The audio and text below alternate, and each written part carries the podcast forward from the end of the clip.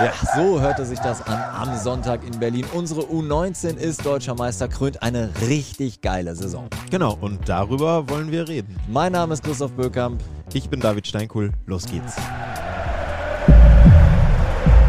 Ihr hört den BVB-Podcast, präsentiert von 1 und 1. Mach mich hoch! So, so, so. so, so. 1 zu 0 für Köln! Wir haben eine grandiose Saison gespielt. Ja, willkommen äh, von der B1 aus der Geschäftsstelle des BVB. Wir haben heute unsere U19 im Fokus. Die Jungs sind am Sonntag durch ein 2 zu 1 gegen Hertha BSC deutscher A-Jugendmeister geworden. Ich kann mir vorstellen, ihr habt das mittlerweile mitbekommen. David, du warst sogar in mhm. Berlin mit dabei für unser Social Media Team. Richtig. Hast du auch was von der Bierdusche abbekommen? Äh, glücklicherweise nicht, nee. Also ich habe sehr, sehr viele Bierduschen gesehen, aber äh, ich glaube einmal eine Wasserdusche, als es noch kein Bier gab, ja. die habe ich mitgenommen. Aber da es eh in Strömen geregnet hat, zeitweise, war mir das dann auch egal. Wasser, Wasserdusche war inklusive. Ich habe das gesehen äh, bei, bei Sky, also ich war nicht in Berlin, ich habe es mir im, am Fernseher angeguckt und am Anfang wurde noch brav mit Wasser geduscht. Das weil das richtig. macht man, glaube ich, besser so bei, de, bei einer Mannschaft, die ja noch relativ äh, jung ist. Also, am Ende wurde richtig gefeiert. Ich kann mir aber vorstellen, dass die Jungs am Vortag ja schon mit einem gewissen Rucksack auf den Schultern in den Zug nach Berlin zum Endspiel äh, gegen die Hertha gefahren sind. Denn, müssen wir ganz klar sagen, sie haben halt vorher das Pokalfinale gegen Stuttgart verloren. Und da hat man ja schon gesehen, wie Mike Tulberg die Jungs halt wirklich weinend im Arm hatte. Äh, sie sind ja auch noch sehr jung. Dann so eine Saison, Finale gegen Stuttgart und dann verlierst du das. Und das Gefühl, das kannte diese Truppe von Mike Tulbeck ja kaum die, die, in der Bundesliga haben die alles weggerockt. 14 von 16 Ligaspielen gewonnen, zweimal Remis, also keinmal verloren. In der Youth League hier im großen Stadion, also das Spiel wirst du auch gesehen ja. haben gegen Atletico Madrid, ja. eigentlich gehören sie zu den besten vier Mannschaften Europas, denn sie waren besser. Absolut. also damals waren sie besser, ohne Frage. Deutlich besser, sie hätten es auf jeden Fall verdient gehabt, aber auch da hat man ja schon gesehen, ähm, wie weit es hätte gehen können. Ja. Unglücklicherweise ausgeschieden.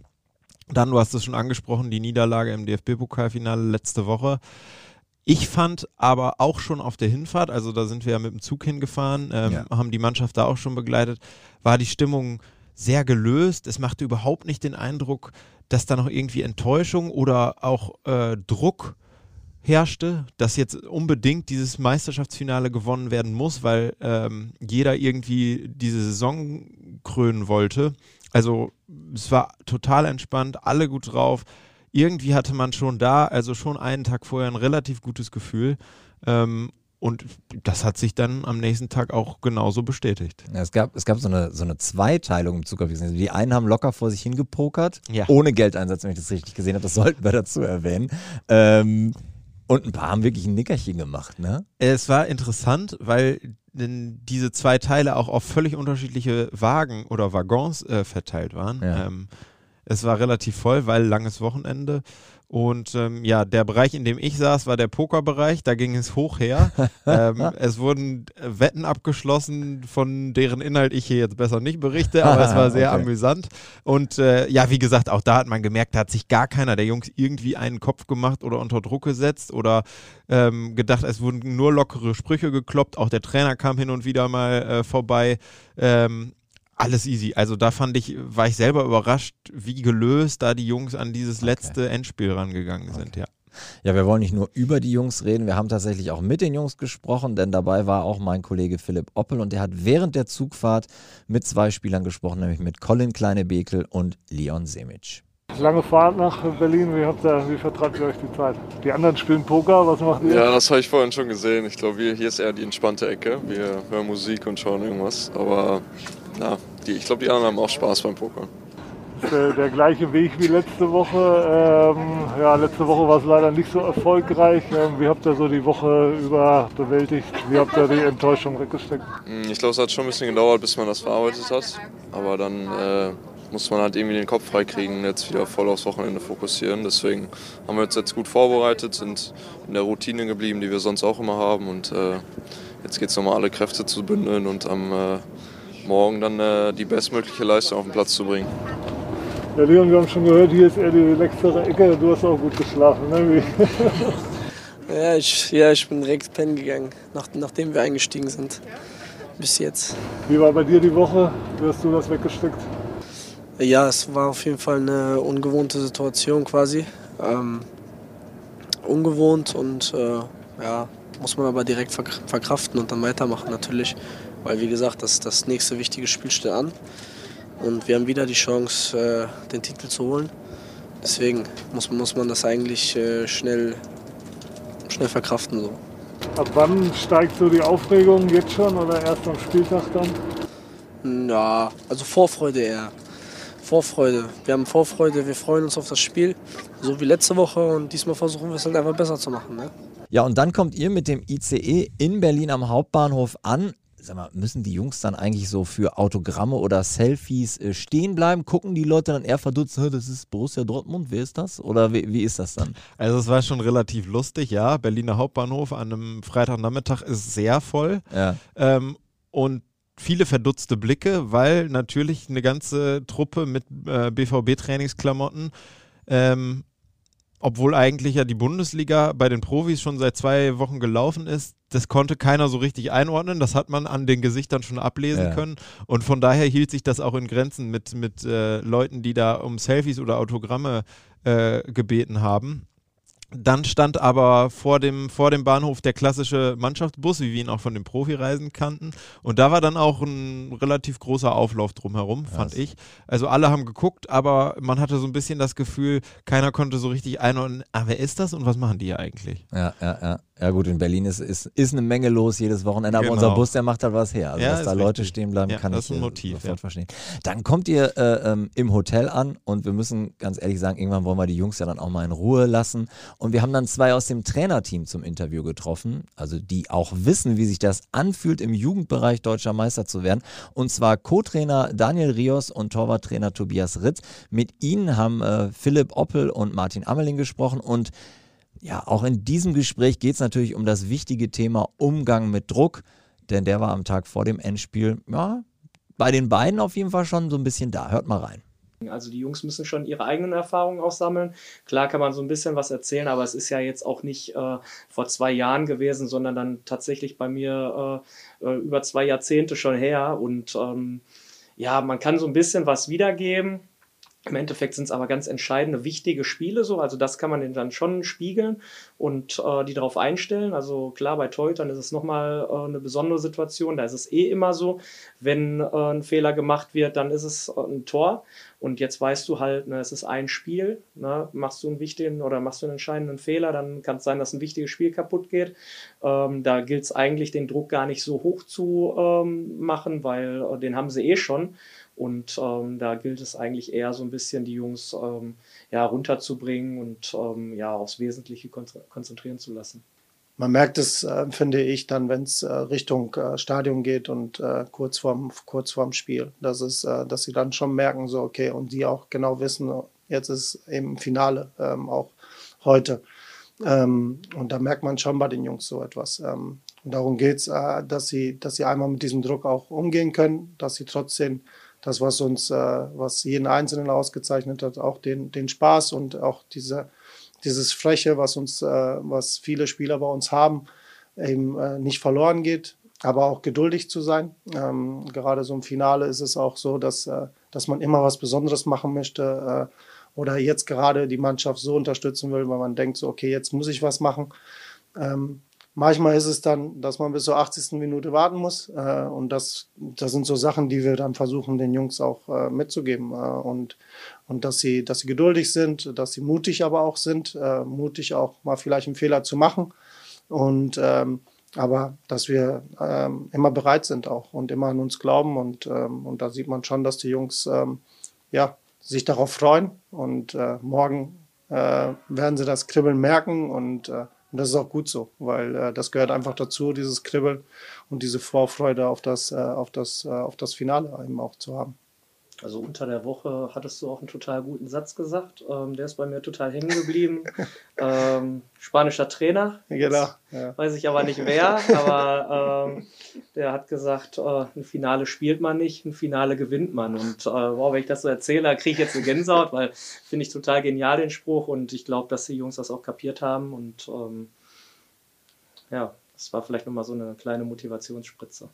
Als Spieler ähm, klar war ich da sehr im Tunnel und sehr angespannt, aber ähm, das hat mir eigentlich mehr Spaß gemacht als jetzt, weil jetzt bin ich, bin ich fast angespannter als vorher, weil man es halt nicht mehr selber regeln kann. Ähm, die Jungs müssen es regeln, die Jungs müssen ihre Leistung abrufen, man kann denen nur helfen äh, mit allem, was uns so als Trainer zur Verfügung steht, mit, mit gutem Training, mit äh, einer guten Einstellung und einer guten Vorbereitung aufs Spiel. Aber so, dass man es halt selber nicht mehr äh, regeln kann und nicht mehr eingreifen kann, das finde ich halt, äh, ist sehr, sehr hart. So, das muss man halt auch lernen. Und ähm, ja, jetzt gerade ist morgen mein, mein erstes Finale um eine deutsche Meisterschaft und ähm, ich lebe das halt auch immer von außen mit und muss mich da vielleicht auch mal ein bisschen noch zurücknehmen. Aber äh, ja, Vorfreude ist halt riesig und ähm, die Jungs müssen es regeln. Ja, die Jungs müssen das regeln, sagt Tobias Ritz und das haben sie ja dann auch. Aber anfangs fand ich, und jetzt sind wir beim Spieltag, ähm, kamen die Berliner ein bisschen besser mit dem, mit dem Druck zurück. Also der Berliner Kapitän hat nach dem Spiel bei Sky auch gesagt, sie hätten den BVB stärker erwartet. Ähm, wie hast du denn den Spieltag erlebt? Vielleicht nochmal ein bisschen zurückgespult. Ihr dürft ja richtig nah ran bei in den Spielertunnel auf den Platz. Mhm. Die kommen dann raus, machen sich warm. Also was für Eindrücke hast du da gesammelt ja, vom also, Anpfiff?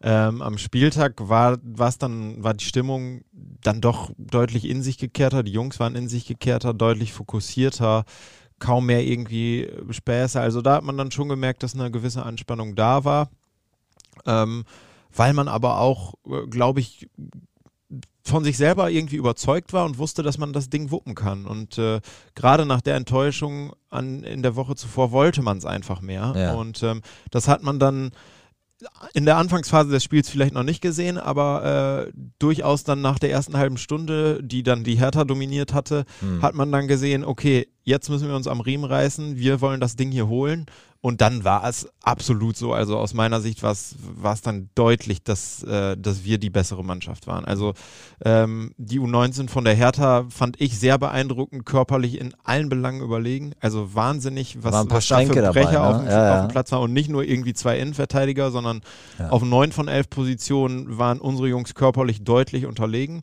Aber das haben sie halt äh, technisch und taktisch. Ich glaube, Bradley Fink hatte das dann auch äh, äh, nach, im Nachgang im Interview erzählt, ähm, technisch und taktisch wären wir die beste U19 des Landes. Und das hat man da wirklich deutlich dann gesehen, als es in Richtung Schwarz-Gelb kippte und die Jungs von Mike Tulbeck das Spiel dann gedreht haben. Völlig verdient auch aus meiner Sicht. Ich gehe nochmal kurz für die, die dieses Spiel vielleicht nicht so eng verfolgt haben, nochmal auf den Spielfilm ein. Also Luca Wollschläger macht dann nach zwölf Minuten das 1 zu 0 für die Berliner und da brauchen wir auch nicht drum rumreden. Also Tom Rote lässt da vorher auf seiner Seite sich erst auswackeln und geht mhm. dann auch in den Zweikampf, den er dann auch verliert.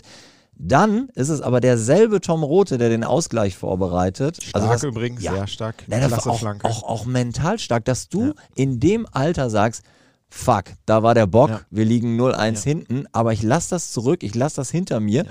und, und, und gehe dann. Ähm, Grundsätzlich ja auch einer, finde ich immer, der schon sehr reif wirkt. Also das ist einer, der, den ich äh, bei dem, was ich eben gesagt habe, ein bisschen ausnehme. Der ist ja körperlich gerade auch für einen Spieler, der, der ein als Linksverteidiger spielt hat er absolute Vorteile. Das hat man in der Aktion auch gesehen, als er das Tor vorbereitet hat, bis zur Grundlinie durchgebrochen und dann super Flanke vorher. Ja. Ähm, also beeindruckend, ja, genauso wie du sagst. Äh, und das wurde dann ja noch besser. Mach gerne weiter. Ja, ja, ne, also 37. Minute dann eben Jamie Bino Gittens, der braucht den Ball dann äh, in Anführungsstrichen nur noch reindrücken.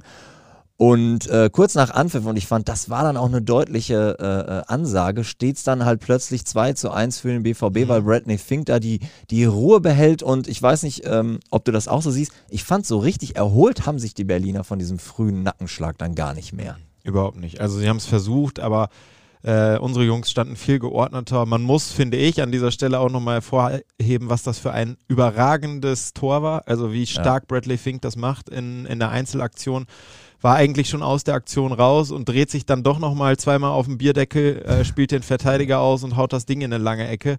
Äh, überragend gemacht, wirklich äh, Tor des Tages. Und äh, ja, gebe ich dir völlig recht. Danach war die Hertha so ein bisschen angenockt, wirkte ein bisschen müde. Also äh, schwer war es dann für unsere Jungs, das irgendwie äh, wegzuverteidigen, war es dann nicht mehr.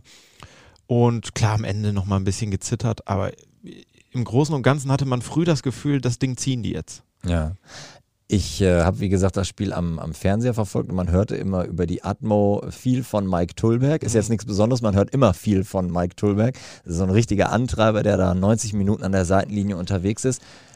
Wir hören ihn gleich auch nochmal im Interview. Ich hatte so ein bisschen das Gefühl, was ihn am meisten geärgert hat, ist eigentlich, dass die Jungs das dritte Tor nicht gemacht haben, oder vielleicht sogar das vierte und fünfte Tor ja. nicht gemacht haben. Das hat ihn, glaube ich, fuchsteufelswild gemacht, dass das Ding bis zum Ende noch heiß blieb. Ja, ne? ja da waren ja auch einige Dinger noch bei. Also gerade so ab der 70 wo, wo ja. äh, Berlin dann aufgemacht hat, da gab es Konterchancen, die teilweise sehr, sehr schlampig ausgespielt worden mhm. waren.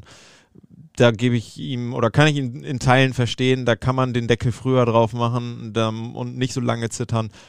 Aber im Endeffekt hat er sich trotzdem dann bei Abpfiff hat man ja auch gesehen, sehr, sehr gefreut. Da ist er ja dann direkt, alle Jungs auf den Platz, Mike Tulberg direkt in die äh, Fankurve, war auch ein schönes Bild, ehrlich gesagt, direkt mit den Fans gefeiert. Ja. Also man hat auch gemerkt, was von ihm dann für eine Last abgefallen ist. Klar, dass er sich wünscht, dass so ein Ding dann gerne auch mal in der 70. schon durch sein könnte, weil man ein drittes oder ein viertes Tor macht, auch verständlich, aber tut der Freude am Ende dann keinen Abbruch.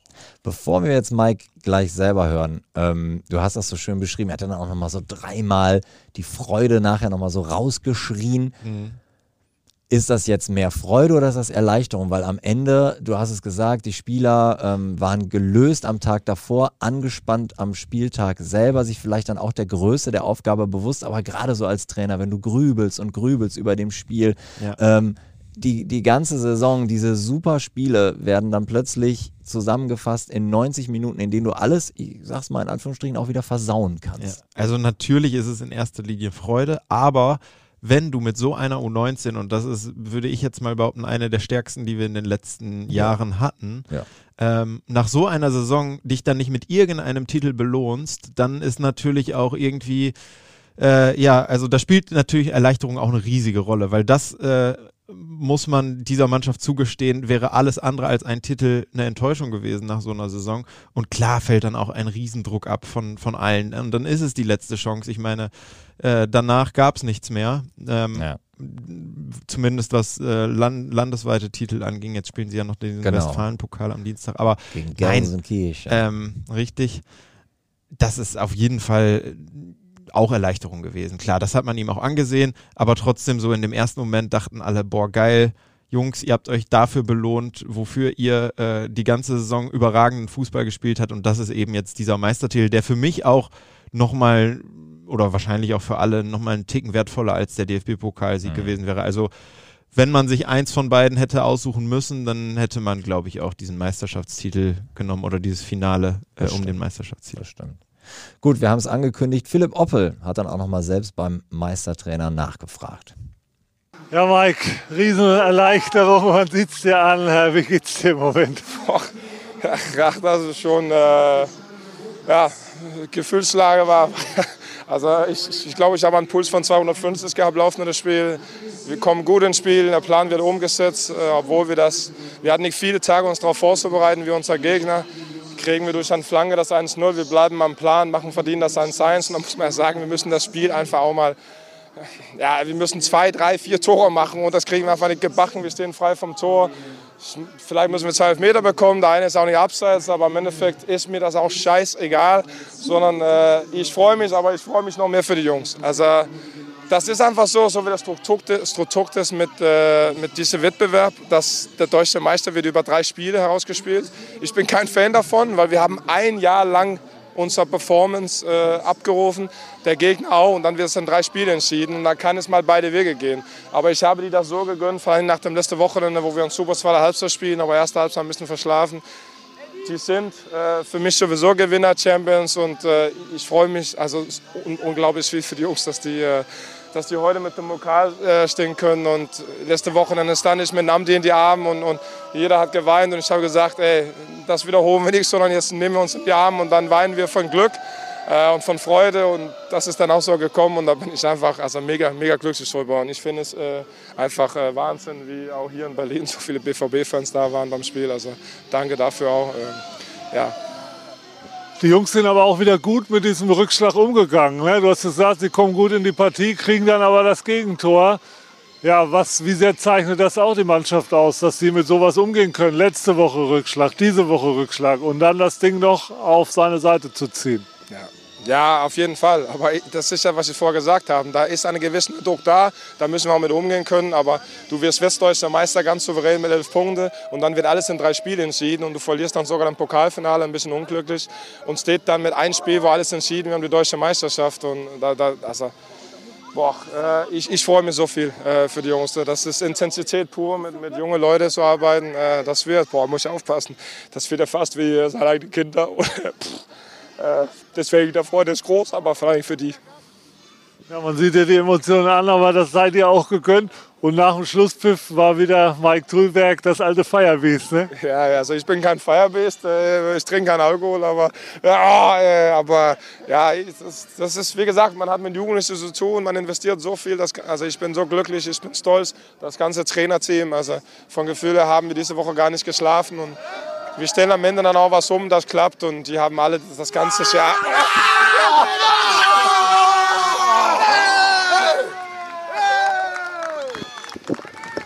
Ja, ihr habt es gehört. Am Ende haben die Spieler das Interview ein bisschen gecrashed. Äh, wir haben dann Julian Reikhoff das BVB-Mikro überlassen und der ist einfach mal ja, wild durch die Gegend gelaufen. Zwischendrin hat Sammy Bamba kurz die Regie, dann schließt sich äh, ganz zum Schluss der Kreis wieder bei Mike Tullberg. Und ich würde einfach sagen, los geht die wilde Fahrt über den Platz mit Julian Reikhoff. Tom, komm mal, komm mal mit. Warte, warte. Mein, mein, mein, Jugend, mein Jugendhaus, äh, Freund, äh, Freund, Kollege. Ja, ich ja. wohne nicht da. What you wanna know? Bist du froh? Ich bin sehr froh. Ja? Sehr froh, ja, ja. Erzähl mal was über das Spiel. Was soll ich sagen? Wir haben gewonnen, ist mir eigentlich egal, wie das Spiel. Ey, ey, kein, ey, kein, kein, ey, kein, ey, kein Alkohol bei mir. Sammy Bamba.